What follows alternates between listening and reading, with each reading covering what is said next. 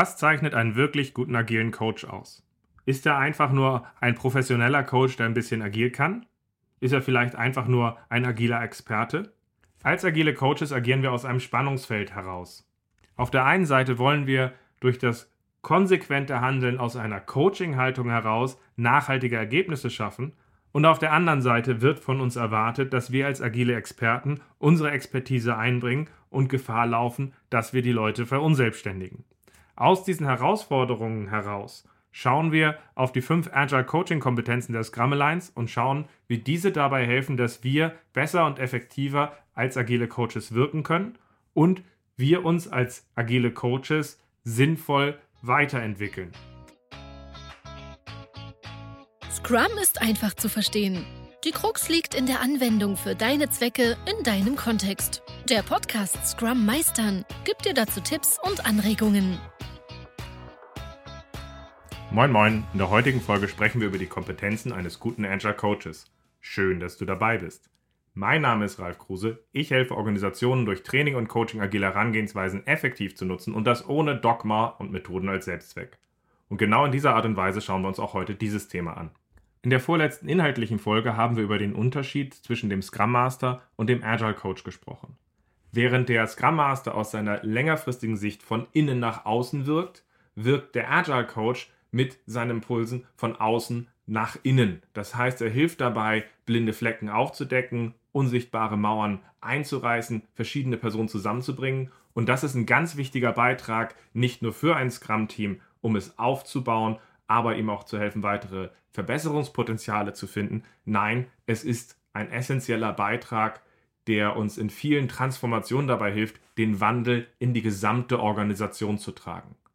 Leider ist das Bild, was Agile Coaching ist, ein Stück weit diffus. Es gibt viele verschiedene Ansichten, was ein Agile Coach ist, beziehungsweise die Sicht auf dessen, was ein Agile Coach ist, scheint durch viele persönliche Präferenzen getragen zu sein. Und das macht es sowohl schwierig für Leute, die ein guter Agile Coach sein wollen, weil die müssen sich ja auch fragen, hey, wo bin ich gut drin, wo kann ich mich weiterentwickeln? Und wenn wir keine Orientierung haben, was ein Agile Coach ist, dann können wir weder alleine noch mit anderen wirklich gut und konsistent dran arbeiten, sondern wir kommen immer wieder in Definitionsfragen und verwickeln uns in klein-kleinen Sichten, was es denn jetzt eigentlich ist. Auf der anderen Seite ist es als Organisation schwierig oder als betroffene Person sich zu fragen, was können wir eigentlich von einem Agile Coach erwarten? Wer ist der geeignete Kandidat für uns? Was zeichnet einen guten Agile Coach aus? Durch diese Diffusität, was ein guter Agile Coach ist, ist es verdammt schwer, hier eine vernünftige Entscheidung zu treffen.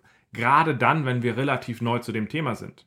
Beides Grund genug, darüber zu reden, was zeichnet einen guten Agile Coach aus? Was sind die zentralen Kompetenzen, auf die wir dabei drauf gucken sollten? Meine Sicht, was die Kompetenzen eines guten Agile Coaches sind, sind maßgeblich durch die Coaching-Zertifizierung der Scrum Alliance geprägt.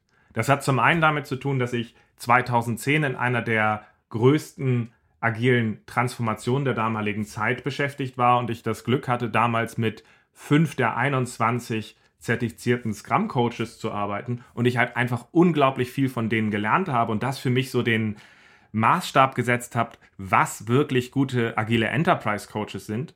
Und ich habe dann aufbauend, als ich selber diese Application genutzt habe, um meine Schritte als Agile Coach zu reflektieren, diese Application extrem stark für mich genutzt, um zu reflektieren, wo stehe ich, was mache ich, wie gehe ich ran, wo muss ich mich weiterentwickeln. Und da war es halt einfach ein unglaublich gutes Programm, um an sich selbst zu arbeiten, um ein besserer Agile Coach zu werden. Dadurch, dass diese Agile Coaching Zertifizierung inzwischen über zehn Jahre existiert und immer wieder auch weiter entwickelt wurde, angepasst wurde dessen, was zeichnet denn jetzt nun ein Agile Coach aus, ist es für mich das am längsten etablierte Programm, um in diese Reflexion einzusteigen.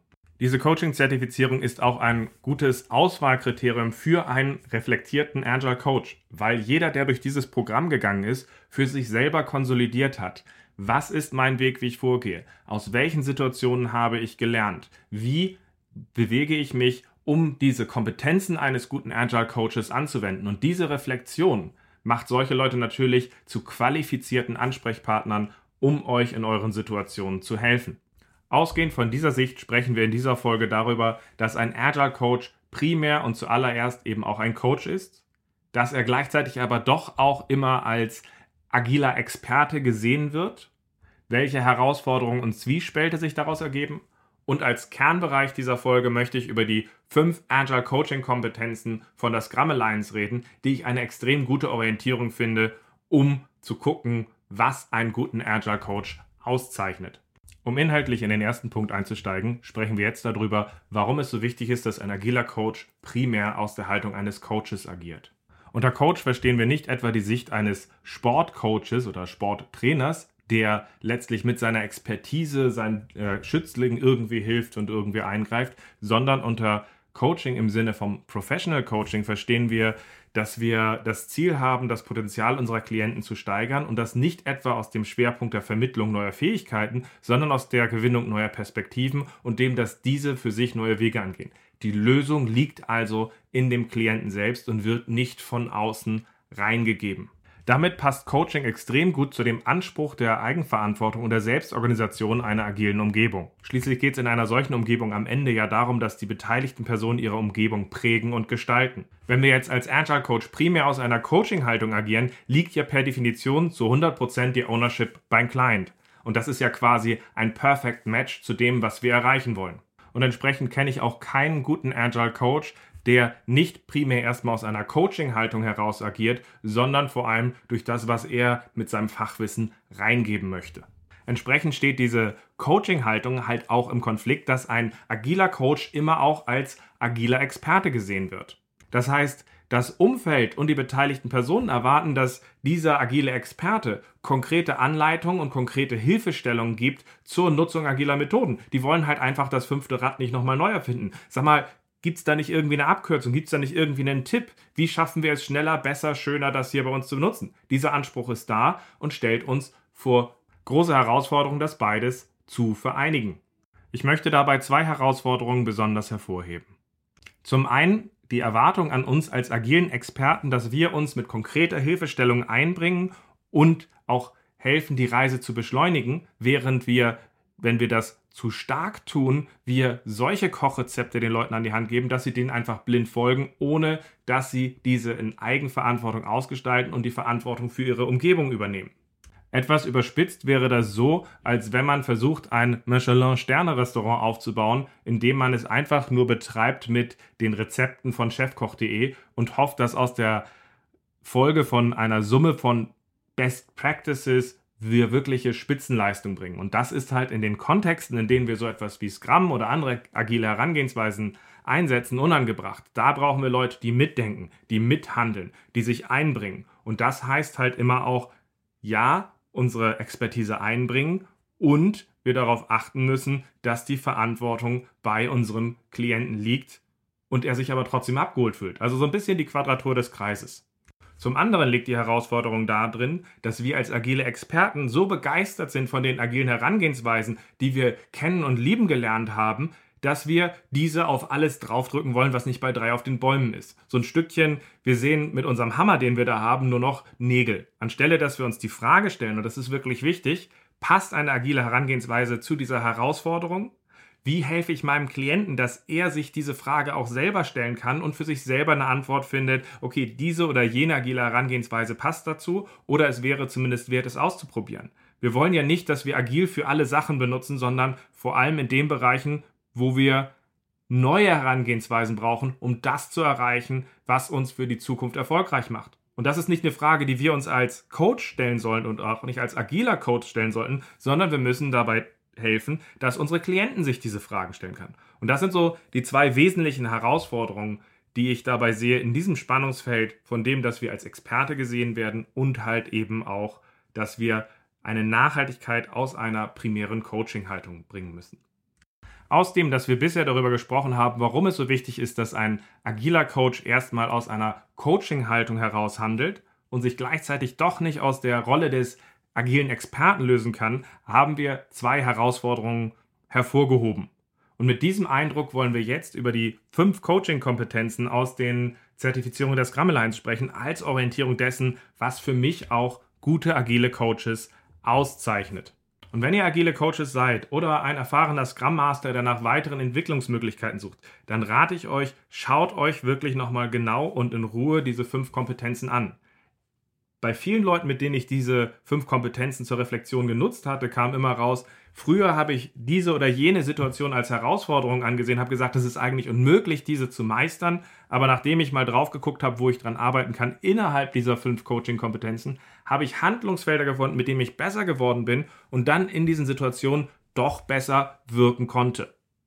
Zusätzlich auch nochmal den Hinweis, wenn ihr kein agiler Coach seid, sondern quasi eine Umgebung, die nach einem agilen Coach sucht oder guckt, wie der seine Haltung und seine Positionierung da drin findet. Auch dafür sind diese fünf Coaching-Kompetenzen ein sehr guter Anhalt. Also hört so ein bisschen mit dem Ohr hin zu sagen, nutzen eigentlich unsere agilen Coaches diese Sichtweisen, diese Kompetenzen dabei, um wirklich gut zu wirken? Welche würden wir mehr von ihnen erwarten? Wie kommen wir in dieses Gespräch rein, sodass unsere agilen Coaches so positioniert sind, dass sie uns halt auch wirklich helfen? Die erste Coaching-Kompetenz, die Balance zwischen Coaching und Consulting, haben wir mit den bisherigen Inhalten in dieser Folge ja schon zu einem gewissen Stück behandelt. Auf die Frage, ist ein agiler Coach zuerst äh, Berater und Experte oder ist er doch eher Coach und Moderator, ist die Antwort erstmal, er ist beides. Ein guter agiler Coach braucht beide Fähigkeiten dabei, um wirklich effektiv wirken zu können. In dem typischen Kontext, in dem wir als agiler Coach engagiert werden oder einsteigen, werden wir zuallererst als Experte gesehen. Da können wir uns auf den Kopf stellen, das ist aber die Erwartung. Und entsprechend müssen wir dabei auch Wege finden, wie wir die Leute dabei effektiv und nachhaltig und respektvoll bei diesem Pull nach Wissen und Expertise von uns abholen.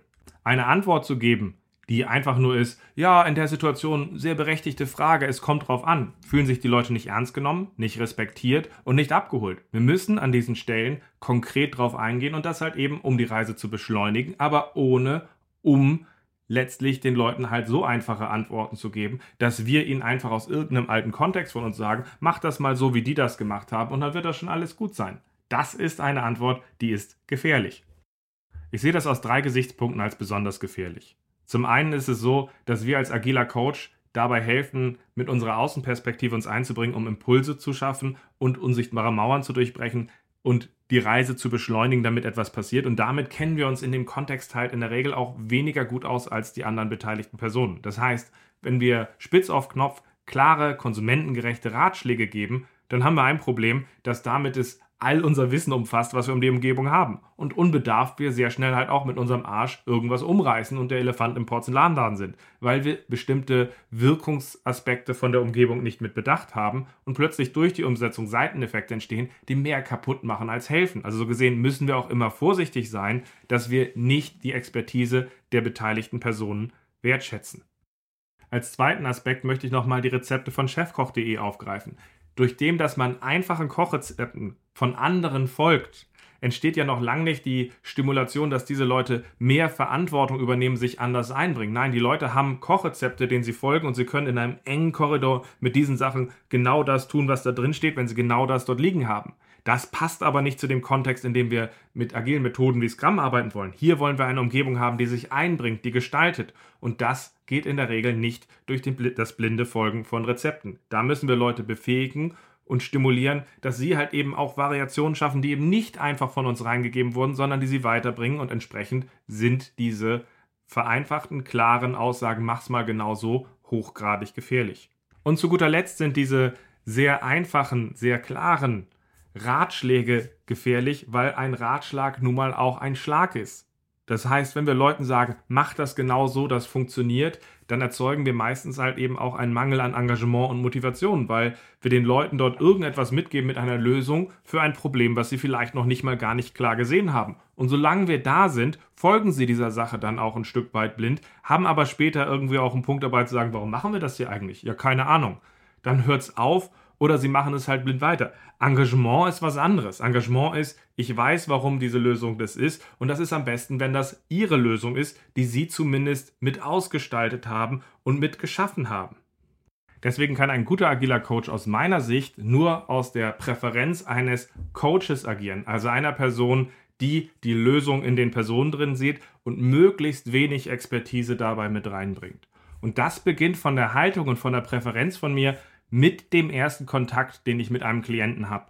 Konkret heißt das, vom ersten Kontakt an stellen wir die Frage, was wollt ihr eigentlich erreichen? Und wenn der Anruf beginnt mit dem Punkt, dass man zum Beispiel vier, fünf Scrum-Teams in seinem Bereich aufbauen will, dann ist die Frage wieder zurück, das ist schön, aber wofür?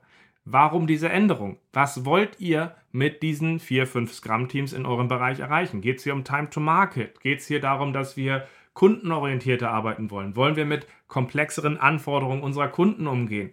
Weil wenn wir diese Antwort kennen, was die Leute hier erreichen wollen, und zwar eben nicht Agilität als Selbstzweck, dann können wir zusammen eine agile Herangehensweise dem gegenüberstellen, uns die Frage stellen, was hilft denn jetzt hier dabei, um durch diese agile Herangehensweise das zu erreichen, was ihr erreichen wollt. Und diesen Punkt können wir dann im Laufe des Coachings immer wieder auch aufgreifen und auch in schwierigen Situationen nutzen, um das Ganze klar auf diese Perspektive zurückzuführen. Wir können dann sagen, hey, okay, wir sehen jetzt gerade hier, ihr wollt jetzt diese oder jene Entscheidung treffen, zum Beispiel auch immer gern gesehen, ja, wir wollen jetzt erstmal ein halbes Jahr Infrastruktur aufbauen, bevor wir anfangen, irgendwie die Funktionalität zu entwickeln. Und wenn die Leute dann gesagt hatten, ja, wir wollen dieses, dieses Agil hier benutzen, vor allem um den Time to Market zu erhöhen, dann kann man halt auch einfach die Frage zurückspielen, hey, am Anfang, wenn wir angefangen hatten, hier zusammenzuarbeiten, da wollt ihr Time to Market erhöhen und jetzt sagt ihr, wir wollen erstmal solide ein halbes Jahr diese Infrastruktur aufbauen. Wie passt das beides zusammen? Und dann ist das ein Punkt dabei, der euch dabei hilft, aus diesem ersten Mandat heraus euren Klienten zu einer bewussten Reflexion zu bringen, zu sagen, okay, was ist es, was wir erreichen wollen? Wie passt mein Handeln dazu? Und vielleicht ändern sie dann ja auch ihr Ziel oder sie wählen ein konsequenteres Vorgehen, um sich an ihr Ziel heranzutasten. Was dabei wichtig ist hervorzuheben ist, ist, dass wir Coaching im agilen Kontext als eine Arbeit mit dem System betrachten. Das heißt, es ist nicht einfach eine Aneinanderreihung von Einzelcoachings, die auch wichtig und hilfreich sind, sondern wir arbeiten mit dem System. Das ist auch in einigen anderen Coaching-Ausbildungen, wie zum Beispiel der von ORSC der Fall, aber wir müssen dabei auch klar machen, es ist halt eben nicht nur Einzelpersonen, sondern wir haben es hier mit einem System zu tun und mit dieser Präferenz dort so zu agieren. Und wenn wir mit diesem System arbeiten, dann arbeiten wir sowohl aus der Haltung als Coach, aber eben auch als Consultant. Das kann man am einfachsten festmachen, wenn wir den Fall von eben noch mal ein Stück weit fortführen. Das heißt, wir hatten am Anfang den Punkt gehabt, dass wenn ich mit einem Klienten den Erstkontakt habe, dann ist meine erste Frage, was wollt ihr eigentlich erreichen? Wofür wollt ihr das Ganze machen?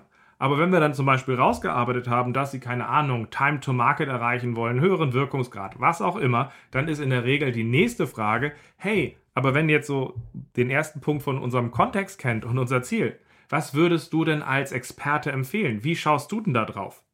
Und das ist dann genau der Punkt, wo es wichtig ist, aus einem nachhaltigen, einem guten Verständnis heraus in der Lage zu sein, gute Ratschläge zu geben. Und zwar welche, die konkrete Antworten geben, die fokussiert sind, die weiterhelfen, aber halt eben nicht verunselbstständigen. Das könnte in einem solchen Fall dann so aussehen. Man antwortet darauf und sagt, wenn ich das jetzt richtig verstanden habe vom Kontext, sieht das ja so, so, so aus. Und in dem Kontext könnte man durch ein Vorgehen mit Scrum Leute in Teams zusammenbündeln, die alle Fähigkeiten haben und relativ konsequent in Iteration von einer Runde zur nächsten lernen, vom Produkt und vom Prozess zu lernen und damit relativ schnell dieses Ziel zu erreichen. Das könnte aber auch so aussehen, dass man nicht Revolution, sondern Evolution als Vorgehen wählt und dabei mit Kanban erstmal end-to-end -End eine Transparenz schafft, an den Stellen man das, das und das sieht und dann schrittweise weiter optimiert. Und wenn es jetzt überschaubar wäre, könnte man durchaus auch damit weiterarbeiten, dass man mit klassischem, klassischem Projektmanagement und konsequenterem Anforderungsmanagement diesen Herausforderungen begegnet. Wenn wir eine solch fokussierte Antwort geben, geben wir dem Klienten ja das notwendige Wissen, wir geben ihm die Bandbreite, wir geben ihm mehr, als wenn es es kommt drauf an ist, aber wir geben uns auch die Grundlage dafür, dass wir wieder ins Coaching wechseln können. Weil jetzt können wir sagen, hey, ich habe jetzt ja relativ prägnant einmal dargestellt, wir könnten das, das und das tun. Wir kennen uns jetzt aber noch nicht so lange. Ich bin in deinem Kontext ja noch gar nicht so lange zu Hause und weiß auch gar nicht so viel von diesen Maßregelungen sehr und deiner Erfahrung und dem, wie du den Kontext erkennst. Welches siehst du denn da als sinnvolles Szenario? Wo sollten wir denn jetzt nochmal genauer reingucken? Das heißt, wir können aus diesen Ratschlägen wiederum sehr gut wechseln ins Coaching und können dadurch dann halt auch wieder sagen, das ist jetzt eine Steuerbreite her. Wir können auch noch nach weiteren Optionen gucken, aber wie guckst du da drauf? Was denkst du?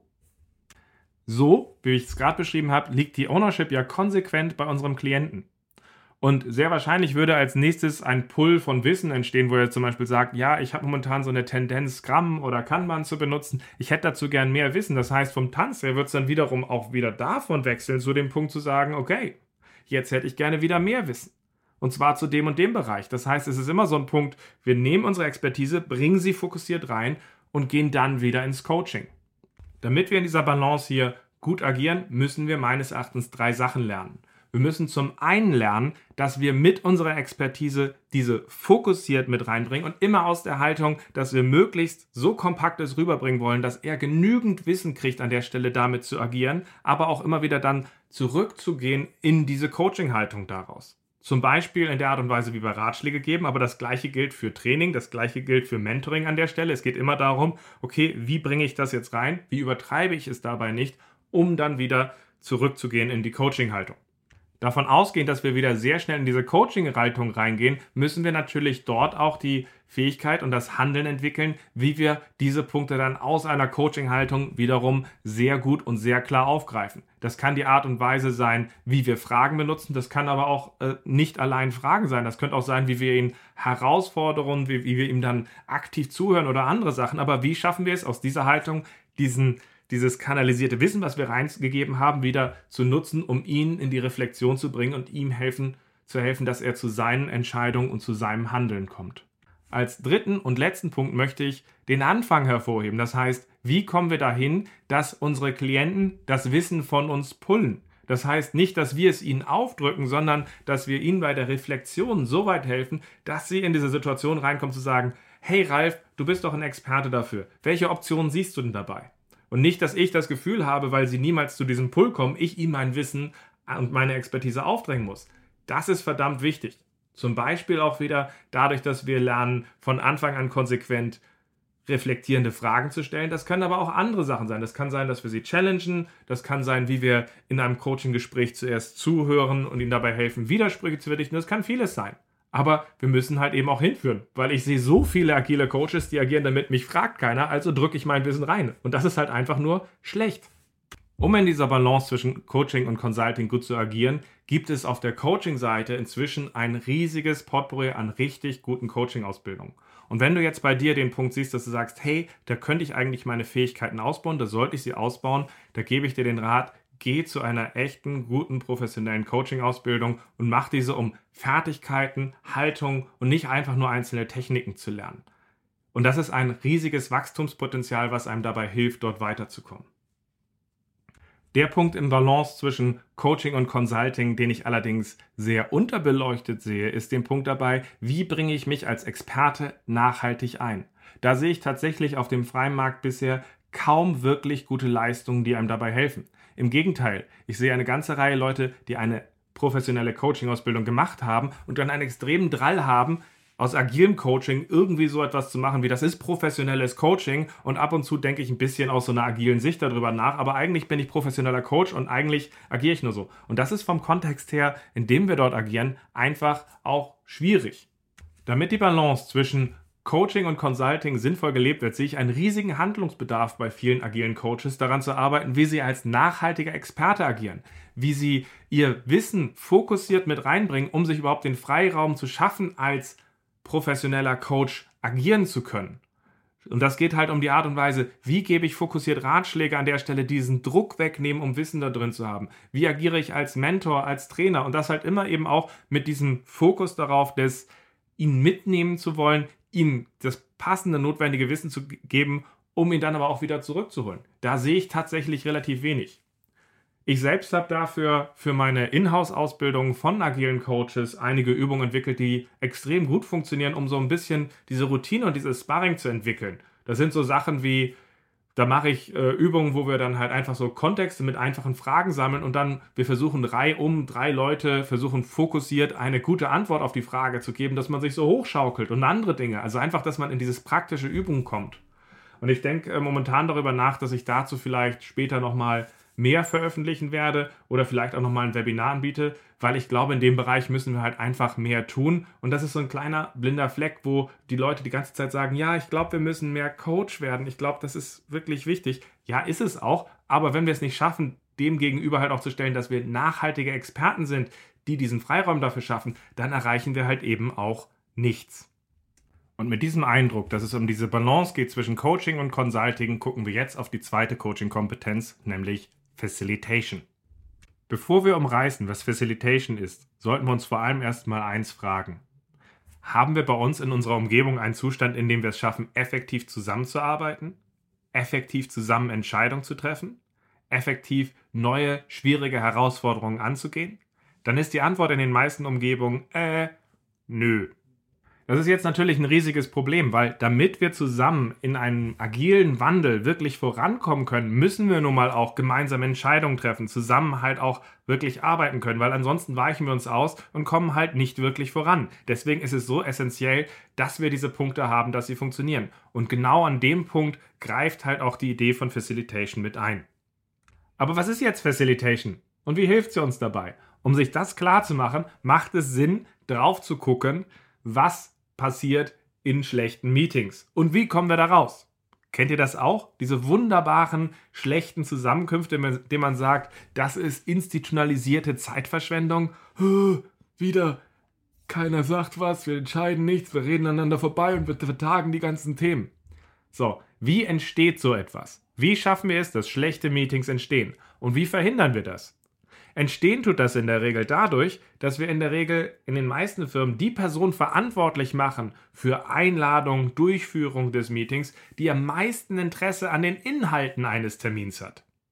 Das ist jetzt aber blöd, weil die Person, die am meisten Interesse an den Inhalten des Termins hat, ist das auch die Person, die möglichst unabhängig alle Leute aktivieren kann, gucken, dass wir übergreifend gut zusammenarbeiten und halt eben auch schwierige Themen dabei ansprechen und angehen? Die Antwort ist wieder Nö, es ist genau genommen die letzte Person, die dazu in der Lage ist.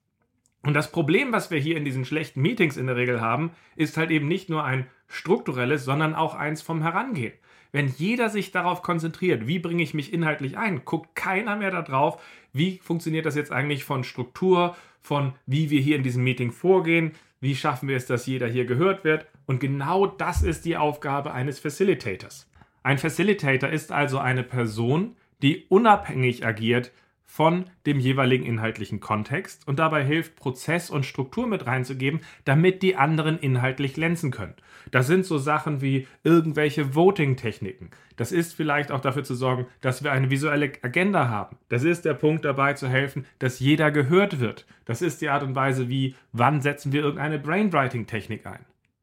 Das ist die Art und Weise, wie wir irgendwelche Brückenfragen benutzen und wie passt eure Perspektive dazu? Genau um diese Sachen geht es dabei. Und das ist das, was Facilitation auszeichnet. Und ein guter agiler Coach sollte diese Techniken für Meetings beherrschen. Wie helfen wir dabei, Prozess und Struktur reinzugeben, damit die anderen inhaltlich glänzen können, aber auch darüber hinaus weil die Zusammenarbeit zum Beispiel in einem Entwicklungsteam im Sprint ist ja nichts weiter als, dass die Leute sich inhaltlich einbringen und ein Scrum Master eben auch Facilitator ist, um dabei zu helfen, dass diese Zusammenarbeit besonders gut funktioniert, aber eben nicht indem er inhaltlich sich auch einbringt, sondern indem er ihnen Hilfsmittel gibt, indem er Strukturen, Prozesse mit reingibt und Strukturen, die den anderen dabei helfen zu glänzen.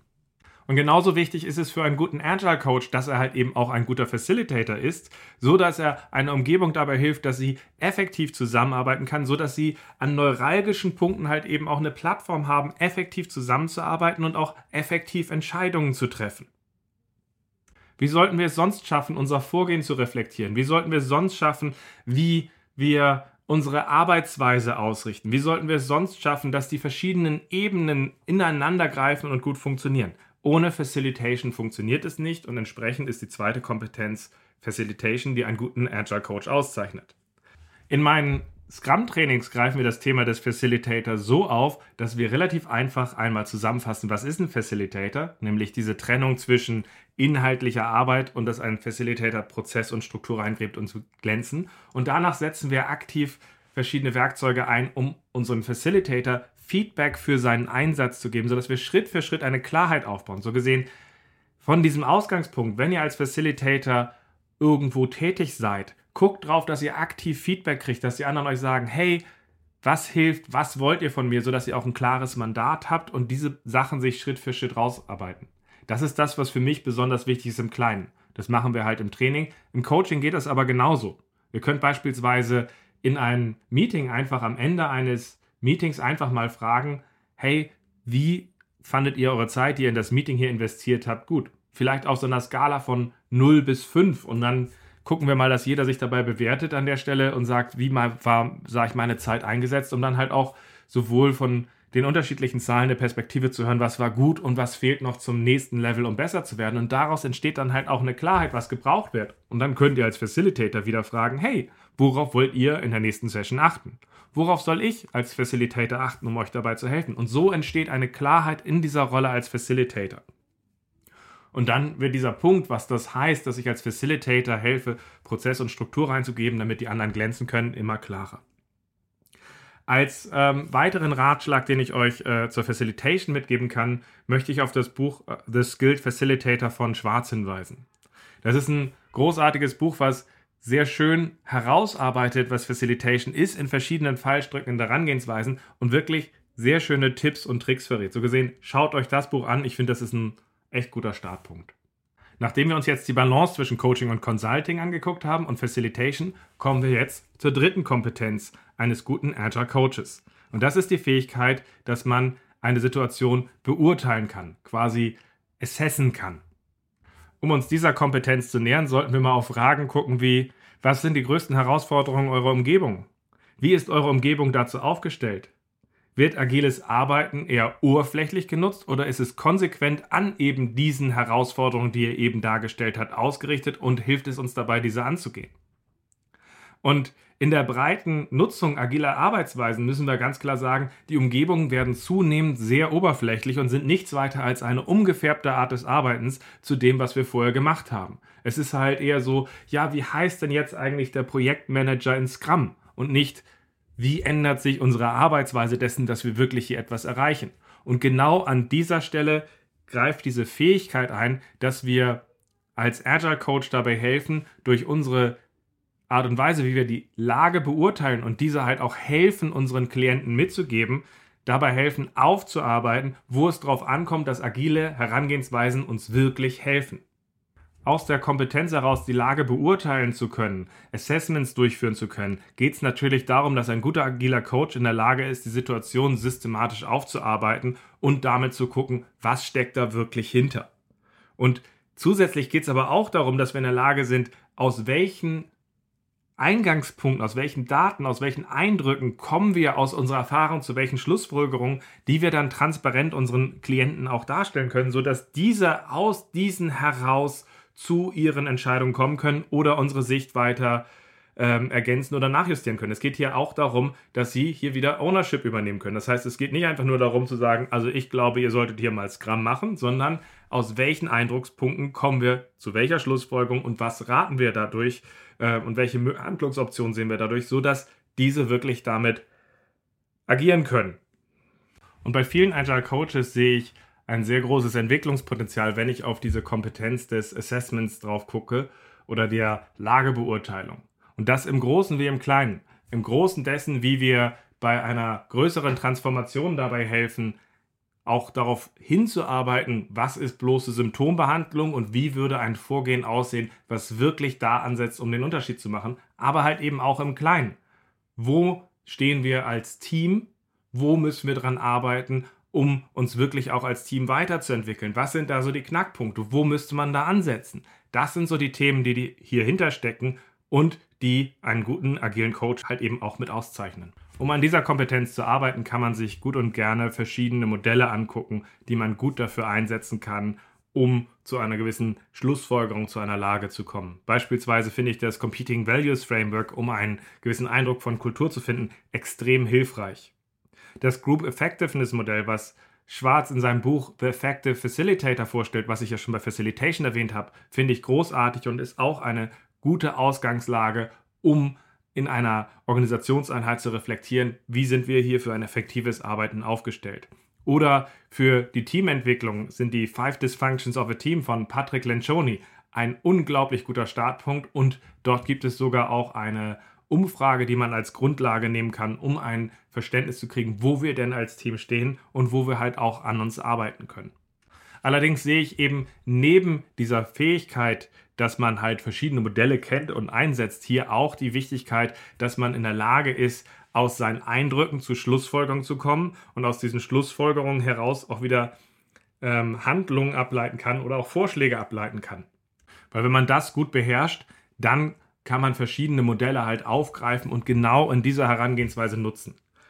Als Startpunkt, um sich dieses Thema näher anzugucken, kann ich euch das Buch How to Observe Software Systems bei Jerry Weinberg empfehlen. Das ist ein unglaublich guter Startpunkt, der auf dem Satir-Interaction-Modell genau daran arbeitet, worauf kommt es an, wenn man auf Systeme guckt, wie arbeite ich das auf, wie können meine Schlussfolgerungen vielleicht auch mich selber in die Irre führen, wie gebe ich diese transparent weiter.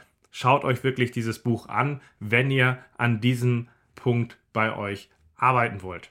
Jetzt haben wir auf die Balance geguckt, wir haben darauf geguckt, was Facilitation ist, wir haben darauf geguckt, dass wir in der Lage sein sollten, eine Lagebeurteilung transparent weiterzugeben, um an den wirklichen Ursachen zu arbeiten und auch unser eigenes Handeln zu reflektieren, was uns zu dem Punkt bringt, zu Training, Ausbildung und Vermittlung. Eine wirkliche Ownership ist immer nur dann möglich, wenn man versteht, wie man arbeitet. Und entsprechend ist ein guter agiler Coach immer auch ein guter Vermittler von den Konzepten, Prinzipien und Herangehensweisen dieser neuen Arbeitsweisen. Dabei muss ein agiler Coach sowohl im Großen in der Lage sein, durch Trainings und Workshop diese Inhalte vermitteln zu können, als auch im Kleinen. Im Kleinen heißt dies, dass er in der Lage ist, relativ prägnant, relativ fokussiert in so einer Art Mikro-Teaching die Themen noch einmal zusammenzufassen und reinzugeben, so dass sie in der jeweiligen Situation gut mit aufgegriffen werden, manchmal auch als Wiederholung oder Erinnerung, worum es eigentlich geht. Oder auch dafür, dass man halt sagt, hey, eigentlich ging es hier da, da und da drum und dahinter steckt das und das. Also wie gehen wir jetzt hier vor? So gesehen, im Kleinen ist es auch sehr wichtig, dass man dort drauf einwirkt. Manchmal auch in einer Art und Weise, dass man etwas tut und reflektiert und dann so etwas fragt wie, hey, wir haben jetzt ja dieses Sprint Planning gemacht, der Zweck eines Sprint Plannings ist ja das und das, da liegt ja vor allem die Herausforderung da und da, wie stehen wir denn jetzt da? Also so gesehen, dieses kleine, nochmal mitgebende, erinnernde ist sehr wichtig. Aber genauso ist es wichtig für einen guten agilen Coach, diese Vermittlung im Großen zu können. Das heißt, durch Trainings und Workshops in der Lage zu sein, den Leuten dabei zu helfen, wirklich dieses Arbeiten zu erfahren. Das ist insbesondere wichtig, wenn ihr am Anfang einer agilen Initiative steht oder eine Initiative nochmal quasi rebooten oder neu starten wollt. Dann geht es darum, dass wir in dieser Vermittlung vor allem den Leuten dabei helfen, dieses Arbeiten zu erfahren, zu reflektieren und wirklich zu sehen, worauf es ankommt. Dafür ist mehr notwendig, als das zu vermitteln, was in Büchern steht, sondern wirklich diesen Kern für sich erfahrbar zu machen. Als Startpunkt, um diese Art der Vermittlung zu lernen, empfehle ich euch das Buch Training from Back of the Room von Bowman was relativ schön interaktive Teile darstellt, in denen die Leute hochgradig engagiert mit reingehen. Oder, wenn ihr noch ein Stück weiter gehen wollt, die Bücher zu Experiential Learning von Jerry Weinberg, in denen es vor allem darum geht, eben nicht zu sagen, wie vermittle ich, sondern wie helfe ich Leuten dabei zu lernen, indem ich halt Räume für Erfahrung schaffe. Schaut euch diese Bücher einfach mal an und guckt, wie sie euch dabei helfen, damit ihr bessere Vermittler werdet. Und mit diesen Eindrücken, warum Vermittlung ein essentieller Teil eines guten agilen Coaches ist, schauen wir jetzt auf die letzte Kompetenz für diesen Podcast, nämlich die des Katalysten, die der modernen Führungskraft. Ein Wandel einer Organisation ist schließlich mehr als nur die Einführung einiger neuer Mechaniken, sondern es geht um die Entwicklung der Menschen in ihr und deren Interaktion.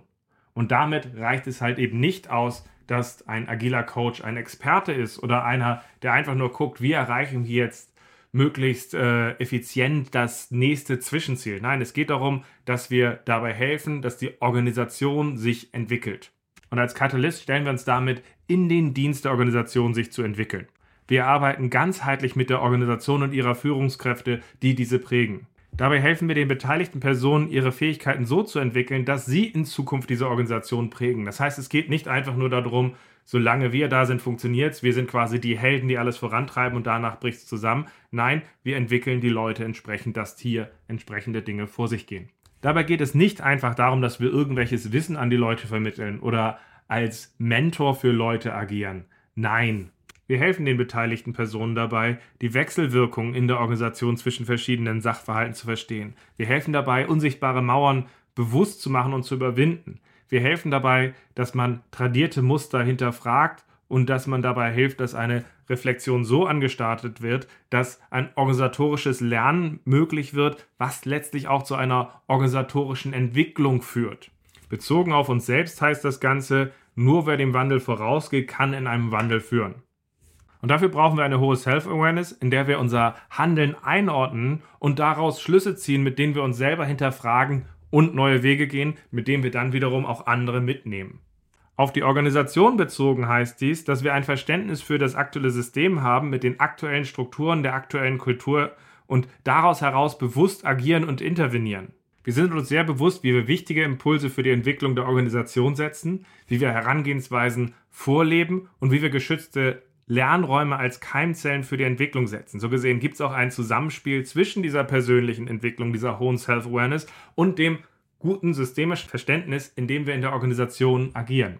Um an dieser Kompetenz als Startpunkt zu arbeiten, empfehle ich die Arbeit an sich selbst und dafür den Responsibility Process. Dafür hat Christopher Avery ein wunderbares Buch geschrieben, was Responsibility Process heißt und was von Henning Wolf ins Deutsche übersetzt wurde.